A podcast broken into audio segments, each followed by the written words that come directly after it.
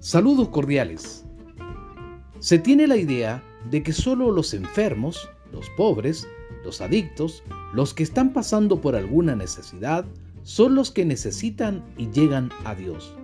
No existe error más grande que ese. Todos, todos necesitamos de Dios. Y en este programa queremos compartir contigo la poderosa palabra de Dios. Dios te bendiga.